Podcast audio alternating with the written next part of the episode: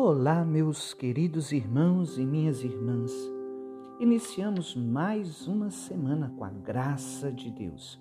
Hoje, segunda-feira, dia 25 de maio, nós estamos celebrando a novena de Pentecostes, nos preparando para a grande solenidade que vem culminar este tempo da Páscoa.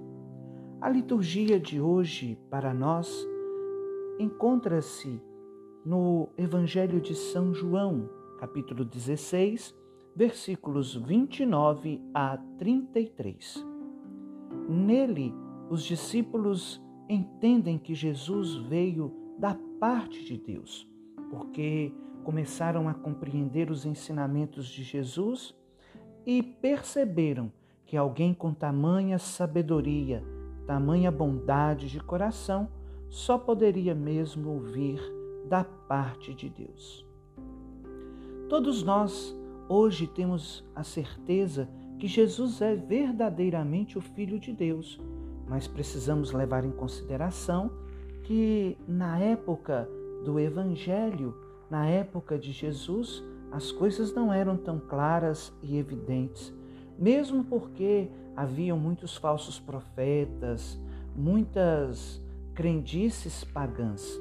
E Jesus se manifesta como mais um profeta no meio do seu povo. Apesar dos sinais, prodígios e milagres realizados por ele, ainda muitos duvidavam da sua origem divina. Por isso, Jesus se esforça com todo o seu coração e com toda a sua alma para mostrar aos discípulos e fazer com que eles entendessem que de fato ele era o Messias, ele era o Senhor. Mas o esforço também não é só da parte de Jesus. Os discípulos também precisavam se esforçar para compreenderem e para entenderem isso. Não tenha dúvidas. Toda a iniciativa de Deus, ela conta também com a iniciativa humana. É por isso que Jesus lhes disse no versículo 32 do Evangelho de hoje: Eis que vem a hora, e já chegou, em que vos dispersareis, cada um para seu lado, e me deixareis só. Mas eu não estou só. O Pai, o Pai está comigo. Sim, Jesus fala para os discípulos da missão que cada um iria receber de levar o Evangelho até os confins do mundo. Cada um iria se dispersar, mantendo-se a unidade com Pedro, o sucessor de Cristo. Apesar de cada um assumir uma nova missão, o Espírito Santo partiria à frente deles e Jesus também estaria com eles. É bonito quando Jesus, falando sobre isso, promete aos discípulos a vitória mas não os engana em relação às tormentas e dificuldades. Eis o grande desafio de sermos discípulos e missionários de Jesus. A certeza que no mundo teremos tribulações, que encontraremos problemas, que passaremos por dificuldades, seremos perseguidos, incompreendidos, ridicularizados.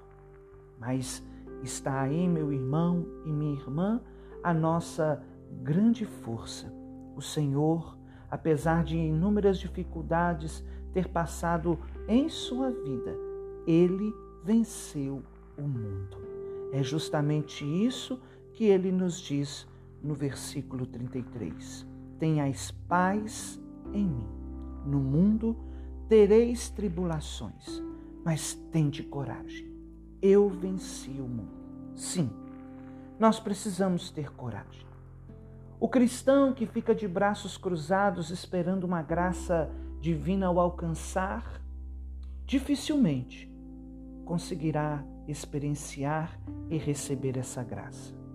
Deus, apesar de nos amar e nos agraciar de inúmeras formas, Ele também quer uma contrapartida da nossa do nosso lado, da nossa parte.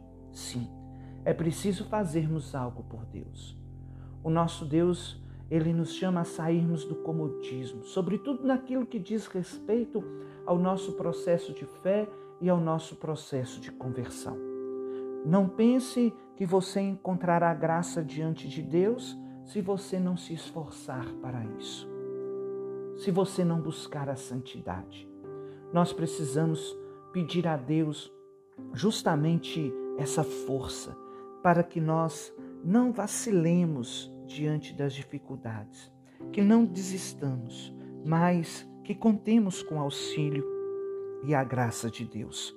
Se Cristo venceu o mundo, se Cristo venceu as dificuldades, com coragem, nós também venceremos o mundo, como cada santo, cada santa da igreja. Peçamos então ao Senhor nosso Deus, ao Espírito Santo, essa força, essa coragem necessária para combatermos o bom combate. Deus abençoe você.